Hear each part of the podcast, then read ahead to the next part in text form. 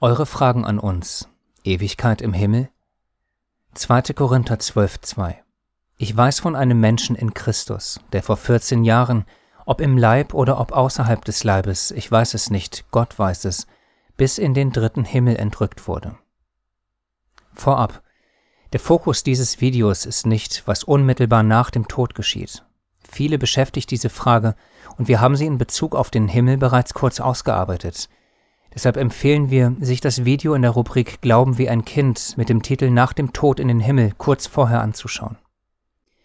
In diesem Video geht es vielmehr darum, wie die Heilige Schrift folgende Frage beantwortet.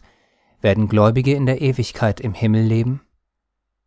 Es geht also nicht um die Frage, was unmittelbar nach dem Tod passiert, auch nicht um die Zeit im sogenannten tausendjährigen Friedensreich, es geht um die Ewigkeit der Ewigkeiten, wenn Gott mit seinen Kindern für immer zusammenleben wird. Wichtiger Punkt vorab, unsere Gefühle.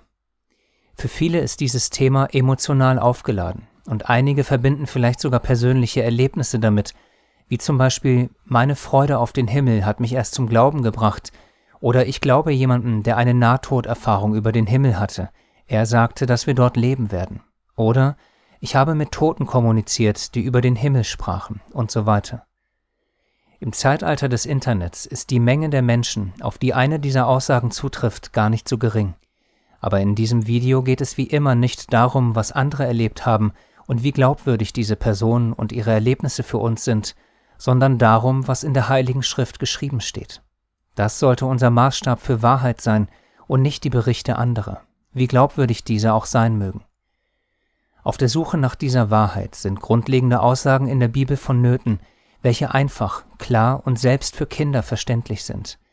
Ebenso wichtig sind Stellen, die die zeitliche Komponente deutlich machen.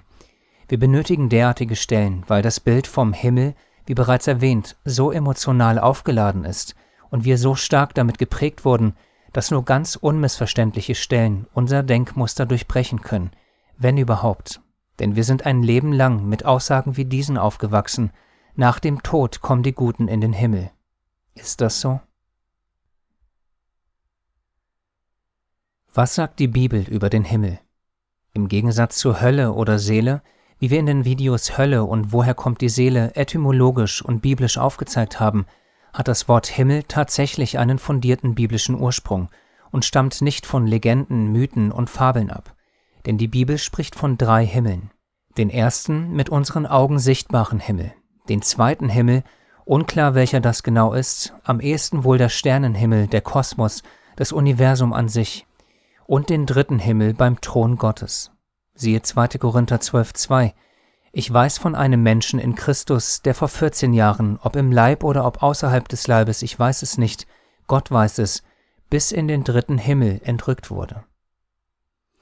Der Fokus für unsere Betrachtung ist natürlich dieser dritte Himmel, um besser verstehen zu können, was in der Zukunft und dann für alle Ewigkeit mit diesem dritten Himmel geschehen wird, ist es hilfreich, wenn man sich die wichtigsten Schritte in Gottes Plan bis dahin ansieht.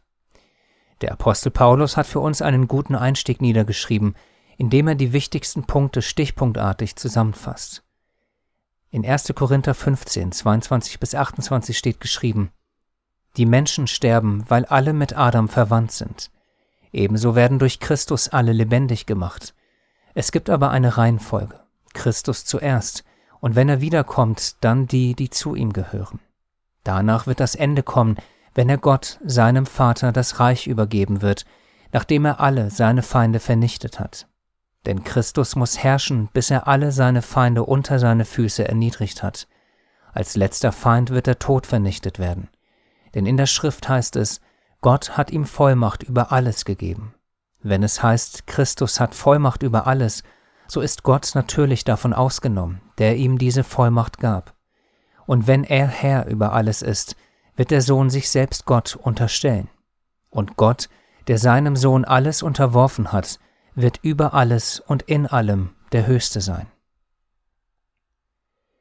Damit wir ein rundes Bild bekommen, fehlt noch ein weiterer erwähnenswerter Zeitabschnitt, die viele als das tausendjährige Friedensreich oder Millennium kennen. Hier kurz auch dazu die Verse Offenbarung 20, 5 bis 6. Die übrigen der Toten aber wurden nicht wieder lebendig, bis die 1000 Jahre vollendet waren. Dies ist die erste Auferstehung. Glückselig und heilig ist, wer Anteil hat an der ersten Auferstehung. Über diese hat der zweite Tod keine Macht, sondern sie werden Priester Gottes und des Christus sein und mit ihm regieren 1000 Jahre. Diese Zeitspanne von 1000 Jahren wird mit der Wiederkunft Christi beginnen. Danach, wenn wir in der Offenbarung weiterlesen, folgt am Ende der 1000 Jahre das, was wir oben im Abschnitt aus dem ersten Brief an die Korinther gelesen haben nur dass hier zwei weitere Details gegeben werden, das Gericht und der neue Himmel und die neue Erde. Offenbarung 2012 bis Kapitel 21 1 Und ich sah die Toten, kleine und große, vor Gott stehen, und es wurden Bücher geöffnet, und ein anderes Buch wurde geöffnet, das ist das Buch des Lebens. Und die Toten wurden gerichtet gemäß ihren Werken, entsprechend dem, was in den Büchern geschrieben stand und das Meer gab die Toten heraus, die in ihm waren, und der Tod und das Totenreich gaben die Toten heraus, die in ihnen waren. Und sie wurden gerichtet, ein jeder nach seinen Werken. Und der Tod und das Totenreich wurden in den Feuersee geworfen. Das ist der zweite Tod. Und wenn jemand nicht im Buch des Lebens eingeschrieben gefunden wurde, so wurde er in den Feuersee geworfen. Und ich sah einen neuen Himmel und eine neue Erde denn der erste Himmel und die erste Erde waren vergangen, und das Meer gibt es nicht mehr. In den gelesenen Abschnitten wird uns der Ablauf der Ereignisse wie folgt aufgezeigt. Erstens, es gibt eine Reihenfolge bei der Auferstehung zum ewigen Leben, die bei Christus beginnt. Siehe 1. Korinther 15, 23. Zweitens, danach, bei seinem Wiederkommen, findet die Auferweckung und Verwandlung derer statt, die zu ihm gehören, Siehe ebenfalls 1. Korinther 15, 23. Gleichbedeutend dazu die Stelle aus Offenbarung 20,5 über die erste Auferstehung. Drittens, diese werden 1000 Jahre und mehr Priester Gottes sein, siehe Offenbarung 20,6. Viertens, nach den 1000 Jahren folgt das Gericht, Offenbarung 20,12. Fünftens, alle, die nicht im Buch des Lebens stehen, werden für immer ausgelöscht, Sie erleiden den ewigen zweiten Tod, siehe Offenbarung 2015. Mit ihnen wird der Tod selbst vernichtet, Offenbarung 2014 oder 1. Korinther 15, 26. Sechstens. Somit hat dann unser Herr alle Feinde Gottes vernichtet und wird das Königreich an Gott zurückgeben, siehe 1. Korinther 15, 24 bis 26 und sich ihm unterstellen, 1. Korinther 15, 28. Kurze Anmerkung, nicht zu vergessen, auch jetzt ist Jesus Gott unterstellt. Siehe 1. Korinther 15, 27 oder 1. Korinther 11, 3. Siebtens. Dann folgen ein neuer Himmel und eine neue Erde. Offenbarung 21, 1. Bis zu diesem Punkt ist alles eindeutig und klar. Und genauso klar ist es auch für die Zeitspanne danach. Wir lesen einfach in der Offenbarung mit Kapitel 21 weiter. Und ich sah einen neuen Himmel und eine neue Erde. Denn der erste Himmel und die erste Erde waren vergangen, und das Meer gibt es nicht mehr. Und ich, Johannes, sah die heilige Stadt, das neue Jerusalem, von Gott aus dem Himmel herabsteigen, zubereitet wie eine für ihren Mann geschmückte Braut. Und ich hörte eine laute Stimme aus dem Himmel sagen, siehe, das Zelt Gottes bei den Menschen. Und er wird bei ihnen wohnen, und sie werden seine Völker sein, und Gott selbst wird bei ihnen sein, ihr Gott. Und Gott wird abwischen alle Tränen von ihren Augen, und der Tod wird nicht mehr sein. Weder Leid noch Geschrei noch Schmerz wird mehr sein, denn das Erste ist vergangen. Und der auf dem Thron saß, sprach, siehe, ich mache alles neu. Und er sprach zu mir, schreibe, denn diese Worte sind wahrhaftig und gewiss. Wenn man genau aufgepasst hat, wir haben die entsprechenden Stellen explizit nicht hervorgehoben, könnten sich einem einige interessante Fragen aufdrängen. Wie lassen sich zum Beispiel die folgenden Punkte mit unserem klassischen Bild der Ewigkeit im Himmel vereinbaren? Wieso gibt es überhaupt eine neue Erde, wenn doch die Ewigkeit begonnen hat und alle Gläubigen bei Gott im Himmel wären? Wieso spricht die Heilige Schrift von Ich sah die heilige Stadt, das neue Jerusalem, von Gott aus dem Himmel herabkommen? Wieso kommt etwas vom Himmel herab, wenn man eher ein Aufsteigen in den Himmel erwartet? Oder anders ausgedrückt, wieso kommt etwas von Gott herab? Sollten wir nicht vielmehr zu Gott hinaufkommen?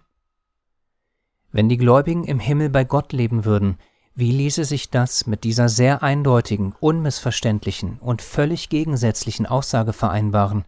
Siehe das Zelt Gottes bei den Menschen, und er wird bei ihnen wohnen. Allein diese, nebst zahlreicher anderer Verse, zeigen ein scharf gezeichnetes, leicht zu verstehendes Bild. Der allmächtige Vater kommt, nachdem sein Sohn alle Feinde bezwungen und sogar den Tod beseitigt hat, auf eine neue Erde, um mit seinen Kindern zusammen die Ewigkeit zu verbringen. Vielleicht überraschend, aber das Wort Gottes sagt, nicht wir von der Erde kommen in den Himmel, sondern die vom Himmel kommen auf die Erde. Bitte prüfe das für dich. Kurze Randbemerkung. Oft stammen deutsche Sprichwörter von biblischen Zitaten ab. Hier ist das auch der Fall, denn die Heilige Schrift beschreibt die Ewigkeit mit Gott wirklich als den Himmel auf Erden. Wir sollten generell unser Verständnis von der Ewigkeit hinterfragen, und zwar wir alle. Wir möchten, ehe wir mit diesem letzten Abschnitt beginnen, vorab betonen, natürlich ist uns bewusst, dass es in der Bibel vermeintlich Stellen gibt, die unseren ewigen Aufenthaltsort im Himmel beschreiben.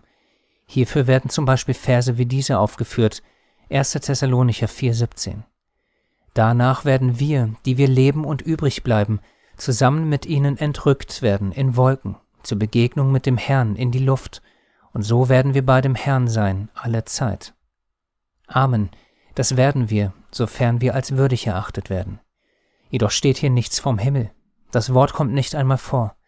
Wir verbinden in unseren Köpfen dieses Ereignis automatisch mit unserer Auffahrt zum Himmel und dem ewigen Leben dort. Aber nichts dergleichen steht hier. Wir nehmen es nur an. Und diese Annahmen sind eben zu hinterfragen, denn wenn es stimmt, dass der Himmel auf die Erde kommt, wie zuvor in Offenbarung 21, 2 bis 3 gelesen, und ich, Johannes, sah die heilige Stadt, das neue Jerusalem, von Gott aus dem Himmel herabsteigen. Und ich hörte eine laute Stimme aus dem Himmel sagen, siehe, das Zelt Gottes bei den Menschen. Und er wird bei ihnen wohnen, und sie werden seine Völker sein, und Gott selbst wird bei ihnen sein, ihr Gott. Diese Verse entkräften dann alle anderen Stellen, bei denen wir vermeintlich ewig im Himmel sein werden. Sollte es aber stimmen, also dass wir die Ewigkeit im Himmel verbringen werden, dann werden wir dort ziemlich einsam sein, denn alle anderen werden, wie es diese Verse aus der Offenbarung aufzeigen, auf der Erde sein. Gott wird bei ihnen, den Menschen sein. Egal wie klar diese Aussage auch sein mag, können wir verstehen, dass man dennoch bei anderen Stellen einen vermeintlichen Widerspruch liest. Uns sind alle diese Stellen bekannt und wir haben sie alle geprüft. Keine von ihnen widerspricht der Feststellung aus der Offenbarung, natürlich nicht, denn alles in der Heiligen Schrift ist in sich stimmig. Solltest du dennoch Fragen zu Versen haben, bei denen du klar die Ewigkeit im Himmel siehst, dann melde dich einfach bei uns. Wir tauschen uns gerne mit dir aus. Neue Fragen plus neue Sichtweisen gleich neue Ewigkeit? Man könnte zu der in der Heiligen Schrift beschriebenen Ewigkeit mit unserem himmlischen Vater und seinem Sohn viel sagen. Aber wir wollen uns zurücknehmen und ein paar Stellen aus dem Worte Gottes für sich selbst sprechen lassen, da uns selbst einiges klar, aber auch einiges noch unklar ist. Wir hatten zuvor in der Offenbarung gelesen und dort klar formulierte Aussagen gefunden. Daher bleiben wir weiterhin im Buch der Offenbarung, denn sie ist völlig ausreichend, um neue Fragezeichen aufkommen zu lassen, die die Ewigkeit betreffen. Offenbarung 21, 10 bis 12 Und er brachte mich im Geist auf einen großen und hohen Berg und zeigte mir die große Stadt, das heilige Jerusalem, die von Gott aus dem Himmel herabkam, welche die Herrlichkeit Gottes hat. Und ihr Lichtglanz gleicht dem köstlichsten Edelstein, wie ein kristallheller Jaspis und sie hat eine große und hohe Mauer und zwölf Tore und an den Toren zwölf Engel und Namen angeschrieben, nämlich die der zwölf Stämme der Söhne Israels. Wieso trägt die große Stadt, das heilige Jerusalem, die von Gott aus dem Himmel herabkommt, an ihren zwölf Eingängen die Namen der zwölf Stämme der Söhne Israels? Sind die zwölf Stämme irgendwie noch wichtig? Und gleich so immens wichtig, dass der ewige Ort, wo Gott und das Lamm sein werden, ihre zwölf Namen trägt? Offenbarung 22, 1 bis 4. Und er zeigte mir einen reinen Strom vom Wasser des Lebens, glänzend wie Kristall, der ausging vom Thron Gottes und des Lammes. In der Mitte zwischen ihrer Straße und dem Strom von dieser und von jener Seite aus, der Baum des Lebens, der zwölfmal Früchte trägt und jeden Monat seine Frucht gibt, jeweils eine. Und die Blätter des Baumes dienen zur Heilung der Völker, und es wird keinen Fluch mehr geben, und der Thron Gottes und des Lammes wird in ihr sein, und seine Knechte werden ihm dienen. Und sie werden sein Angesicht sehen, und sein Name wird auf ihren Stirnen sein. Wieso Heilung der Völker, wenn alle auferstanden sind und unsterbliche Körper haben? Wieso überhaupt andere Völker in der Ewigkeit? Offenbarung 21, 24 bis 26. Und die Heidenvölker, die gerettet werden, werden in ihrem Licht wandeln, und die Könige der Erde werden ihre Herrlichkeit und Ehre in sie bringen. Und ihre Tore sollen niemals geschlossen werden den ganzen Tag, denn dort wird keine Nacht sein, und man wird die Herrlichkeit und die Ehre der Völker in sie bringen. Könige der Erde, die ihre Herrlichkeit in sie bringen, wieso gibt es noch Könige auf der Erde? Wie bringen sie ihre Herrlichkeit in die heilige Stadt, wenn sie auf Erden sind, aber der Ort, wo Gott ist, im Himmel wäre? Ferner Heidenvölker, die gerettet werden? Heidenvölker in der Ewigkeit, die durch den Baum des Lebens geheilt werden? Wie geht das? Leben in der Ewigkeit nicht allein die Geretteten? Das sind nur einige von vielen Fragen, die unser gängiges Verständnis auf den Kopf stellen. Wir können als Resümee eigentlich nur festhalten, wir sollten unser relativ festgefahrenes Bild vom Himmel und wie es in der Ewigkeit sein wird, hinterfragen, sogar stark hinterfragen, wir alle. Wir verbleiben mit 1. Korinther 13, 9 bis 13. Denn wir erkennen stückweise und wir weissagen stückweise. Wenn aber einmal das Vollkommene da ist, dann wird das Stückwerk weggetan. Als ich ein Unmündiger war, redete ich wie ein Unmündiger, dachte wie ein Unmündiger und urteilte wie ein Unmündiger. Als ich aber ein Mann wurde, tat ich weg, was zum Unmündigsein gehört. Denn wir sehen jetzt mittels eines Spiegels wie im Rätsel, dann aber von Angesicht zu Angesicht. Jetzt erkenne ich stückweise, dann aber werde ich erkennen, gleich wie ich erkannt bin. Nun aber bleiben Glaube, Hoffnung, Liebe, diese drei. Die größte aber von diesen ist die Liebe.